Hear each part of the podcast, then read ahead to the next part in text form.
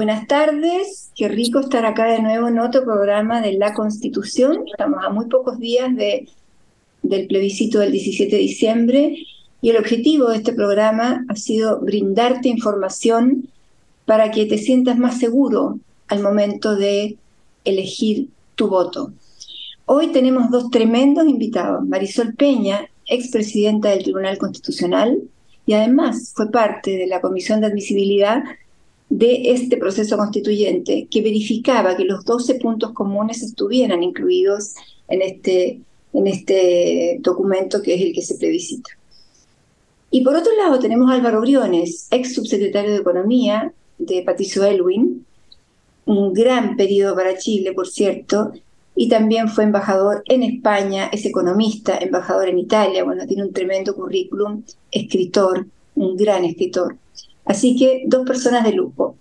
Y yo ya que estamos y tenemos poco tiempo, empecemos. Y yo quería que cada uno en dos minutos diga qué es lo que piensa acerca de este nuevo texto. Eh, vamos a empezar esta vez por Álvaro Briones.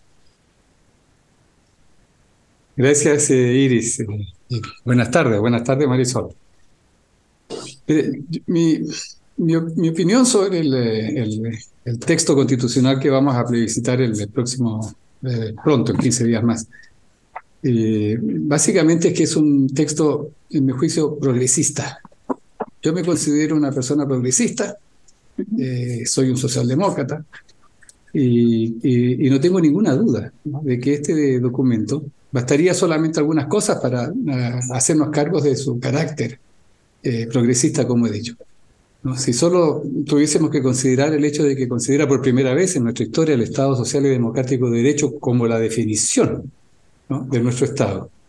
Pero eso además agrega una serie de, de, derechos que están en el corazón, en la esencia eh, del pensamiento progresista chileno y mundial, diría yo, el derecho a la sindicalización, a la negociación colectiva, a la huelga, la iniciativa ciudadana de ley, que es una aspiración del progresismo chileno de, décadas, foros de deliberación ciudadana, la igualdad de derechos de hombres y mujeres, el eh, reconocimiento de los pueblos indígenas y la interculturalidad, en fin. Se trata básicamente, en mi opinión, de una constitución que pone al día a nuestro país con el siglo XXI, con lo que hemos alcanzado como sociedad, como organización política de la sociedad. Y creo que sin duda debemos apoyar su, su, aprobación su, y votar a favor del próximo plebiscito. Y Álvaro, agregando que nace en democracia, o sea, es una constitución que nace y ha tenido un proceso tremendamente democrático, que es lo que esperábamos y ansiábamos hace tanto tiempo. Marisol, a ver, buenas tardes a todos. Hola Iris, hola Álvaro. Eh, qué difícil sintetizar en dos minutos las bondades de una propuesta que estoy convencida eh, nos va a permitir eh, gobernar a Chile y regirnos por un pacto ciudadano con proyección, por lo menos a unos 30 años, diría yo. Y básicamente por dos razones. La primera, porque, como decía Iris, es un texto eh, indiscutiblemente legítimo. Es un texto que ha sido fruto de la combinación de la experticia, es decir, del aporte de técnicos, pero también de aquellos que nosotros mismos elegimos y que han hecho presentes las distintas visiones de la sociedad que se han plasmado en consensos dentro de esta propuesta.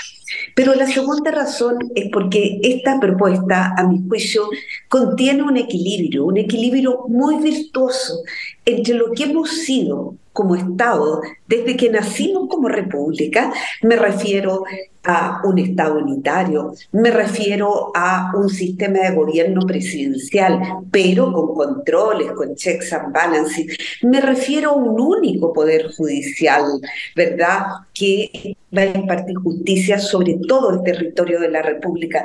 Me refiero a una función de control, una Contraloría fuerte. Entonces, combina estos elementos de la tradición que hemos ido incorporando a nuestro acervo con lo nuevo, la mirada de protección a la naturaleza, la biodiversidad, eh, bases para enfrentar las consecuencias del cambio climático, el reconocimiento de los pueblos indígenas, que era fundamental en Chile porque son parte de la nación chilena y, como dijo Álvaro, un Estado social y democrático de derecho que estoy convencida va a proveer igualdad de oportunidades para todos y cada uno de nosotros. Ahora, usaron ambos la palabra, en el fondo, progresismo. Estamos hablando de, una, de un texto progresista. Han dicho también que tiene una revolucionaria propuesta en materia de salud, porque esta propuesta tiene el tema del plan universal de salud, tanto privado como estatal, que tú puedes elegir. Y de alguna manera esto mandata a la a quienes gobiernan.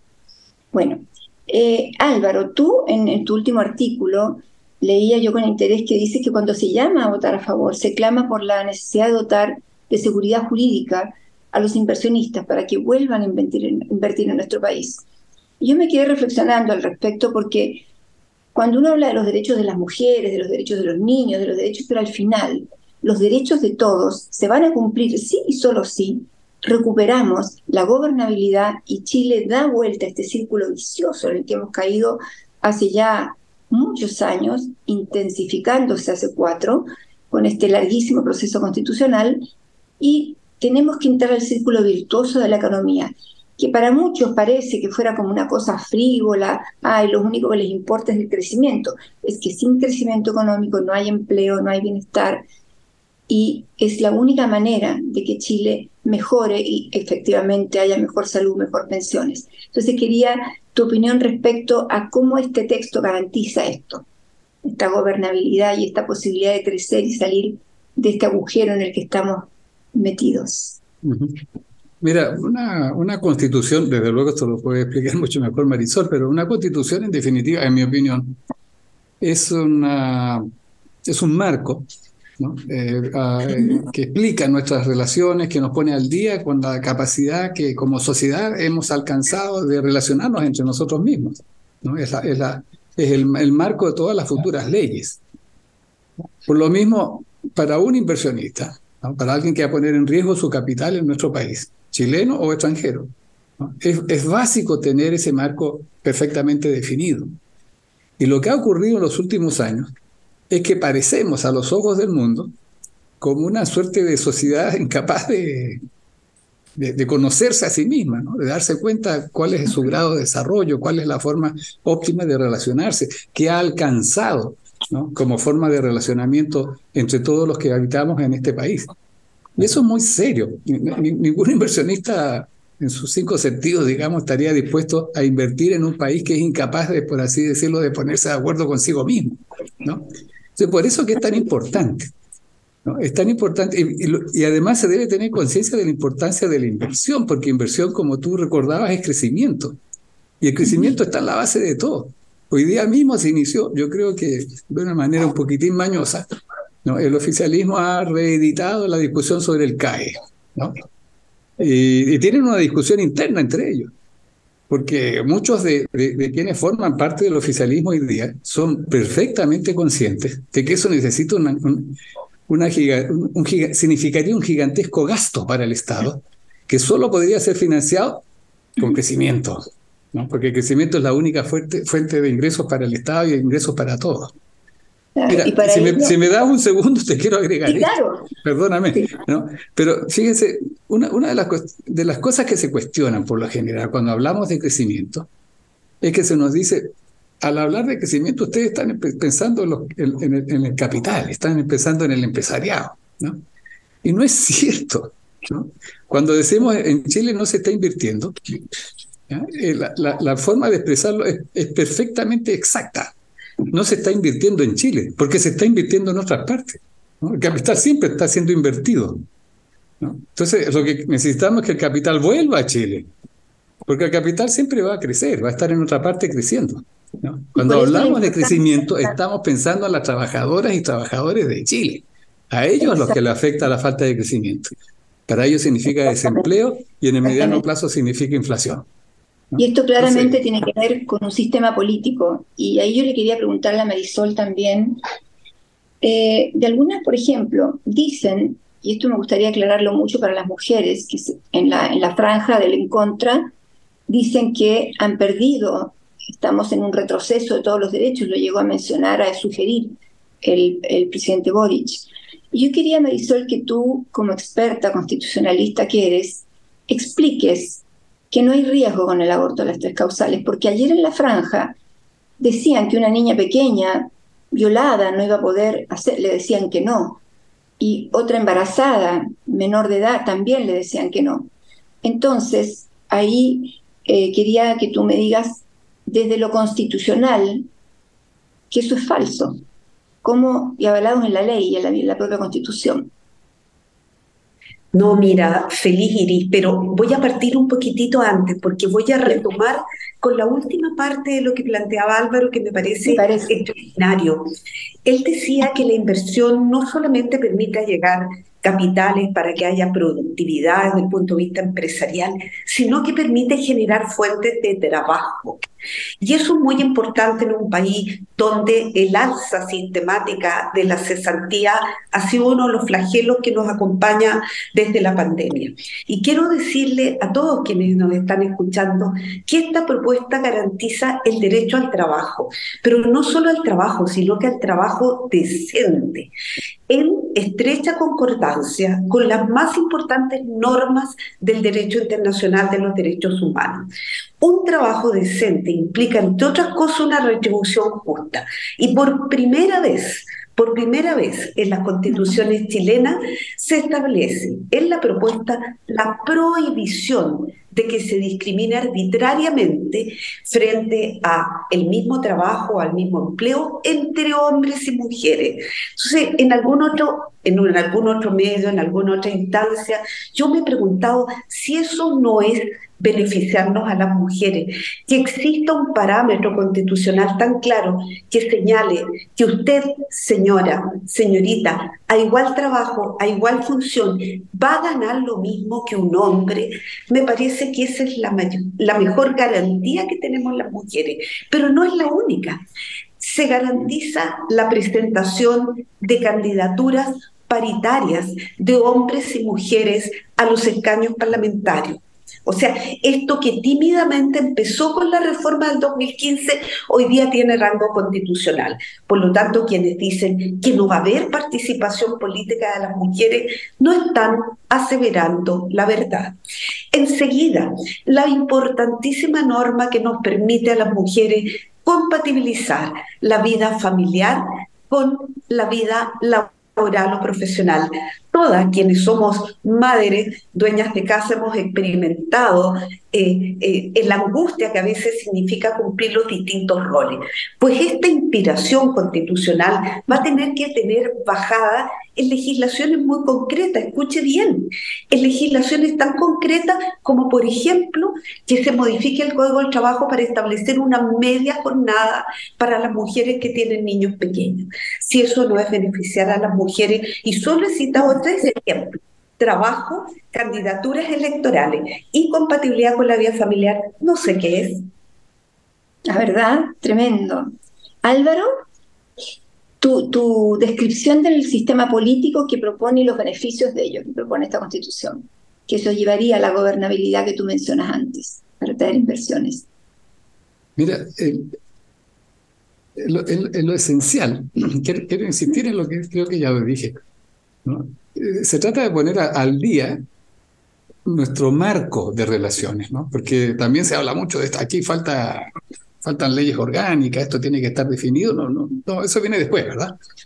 Eh, la legislación viene después. Lo que necesitamos es un marco que nos ponga al día con lo que hemos alcanzado, con lo que alcanzamos a tener conciencia como cuerpo social de lo que son nuestros derechos y nuestros deberes.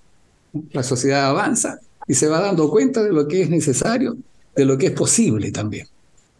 Y eso tiene que quedar plasmado en una constitución, en un marco general. Esto es lo que somos hoy día. En algunos años más, quizás una década o décadas más, vamos a tener que volver a ponernos al día. ¿Por qué? Porque nuestras relaciones se van alterando a partir de una serie de circunstancias, entre otras el desarrollo de la productividad.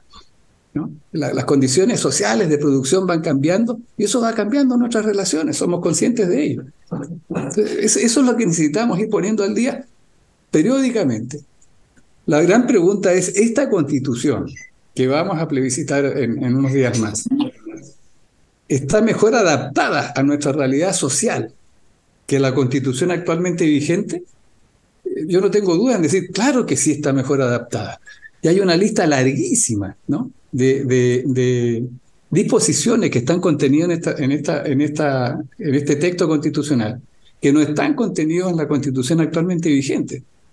Significaría aprobar, aprobar el próximo 17, significa dar un paso adelante, ponernos al día.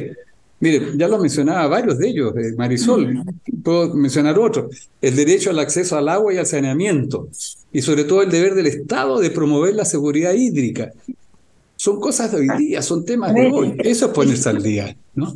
Ya lo dijo él, el derecho al trabajo decente, la vivienda digna, eh, vivir en un ambiente sano y libre de contaminación, el, derecho a un trato digno por parte de la administración pública, el derecho a conocer la información por parte del Estado. Todas esas son cosas y además, votar en contra, Votar en contra es quedarse en el ayer y no venir a lo Significa, por lo tanto, quedarse en el ayer, exactamente. Es, no ponernos al día. ¿Puedo agregar algo? Bueno, por supuesto. De nuevo, de nuevo, aquí pareciera que estábamos coordinados con Álvaro, pero usted no lo quería, porque voy a tomar lo que decía Álvaro también para continuar a través de dos ejemplos concretos. ¿Usted se ha preguntado alguna vez, que no está escuchando, por qué se demoró tanto, por qué hubo tantos problemas en aprobar la ley de infraestructura crítica? Por ejemplo, que le ha permitido a las Fuerzas Armadas ir en apoyo de carabineros en el resguardo de nuestras fronteras. Usted que vive en Antofagasta sabe perfectamente los problemas que tenemos con la migración irregular.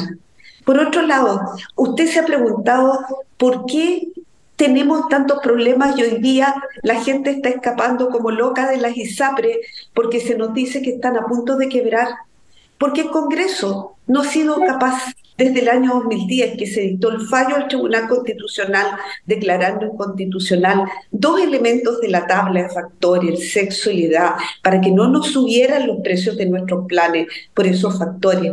¿Por qué no se ha dictado la ley? ¿Y sabe cuál es la causa? La increíble fragmentación política que tenemos en este país desde el año 2015, ¿verdad? 22 partidos políticos. Usted alguna vez ha estado en reuniones familiares muy extensas y evidentemente se producen puntos de vista concentrados. Cuando son muchos los que están sentados a la mesa, es muy difícil arribar a acuerdos. Entonces, esta propuesta tiene al menos los siguientes elementos que van a ayudar mucho a contrarrestar eso. En primer lugar, tiene un umbral mínimo electoral, un 5% para los partidos políticos que se presenten en las competencias parlamentarias. Si no alcanza un respaldo mínimo del 5% del electorado, ese partido político no puede tener representación en las decisiones públicas. En segundo lugar, un redistritaje. ¿Qué significa esto? Que hoy día en los distritos elegimos, dependiendo de cuál sea, entre 3 y 8 diputados, ahora vamos a elegir entre 2 y 6. Y usted dice, ¿cómo me va a beneficiar eso?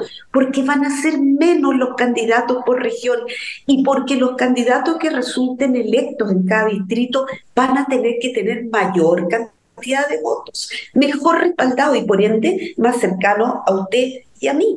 Y por último, la rebaja de escaños en la Cámara de Diputados, 155 a 138.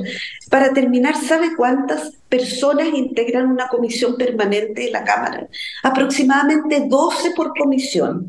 Cuando yo he ido a las comisiones, no hay más de 5 o 6 sentados. ¿Dónde están los otros 6? No necesitamos una Cámara de Diputados tan inflada, sino que una eficiente, una que tenga el número parlamentario exacto y que apruebe las leyes que necesita. Oye, esto es va fantástico con todo el hilo conductor, digamos, desde que iniciamos, que es el tema de las inversiones para las trabajadoras y trabajadores de este país, porque para eso es.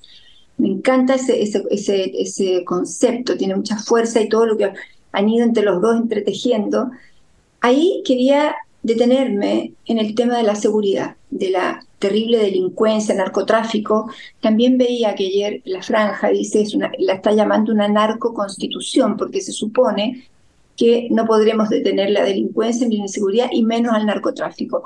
Ahí yo quería, por favor, Marisol y Álvaro, que desde el texto y desde la necesidad de vivir el derecho a vivir en, en paz, ¿qué es lo que se encuentra en este texto que podría ayudar a terminar con esto y que no es cierto que sea una narcoconstitución? ¿Quieres que parta yo? ¿Ya? Por favor. Así lo cambiamos y, y le hago el pase a Tú le haces, ya, súper. Así me gusta. Decirlo con toda franqueza, me he dedicado al derecho constitucional por casi 40 años de mi vida, pero empecé muy joven, ¿ah? para que no se confunda. Eh, y entonces me, me impacta profundamente cuando se usa un tema técnico para desinformar. ¿Y por qué digo esto? Porque en el tema de que esta es la seguridad, o sea, la constitución de los narcotraficantes, la narcoconstitución, hay un profundo error.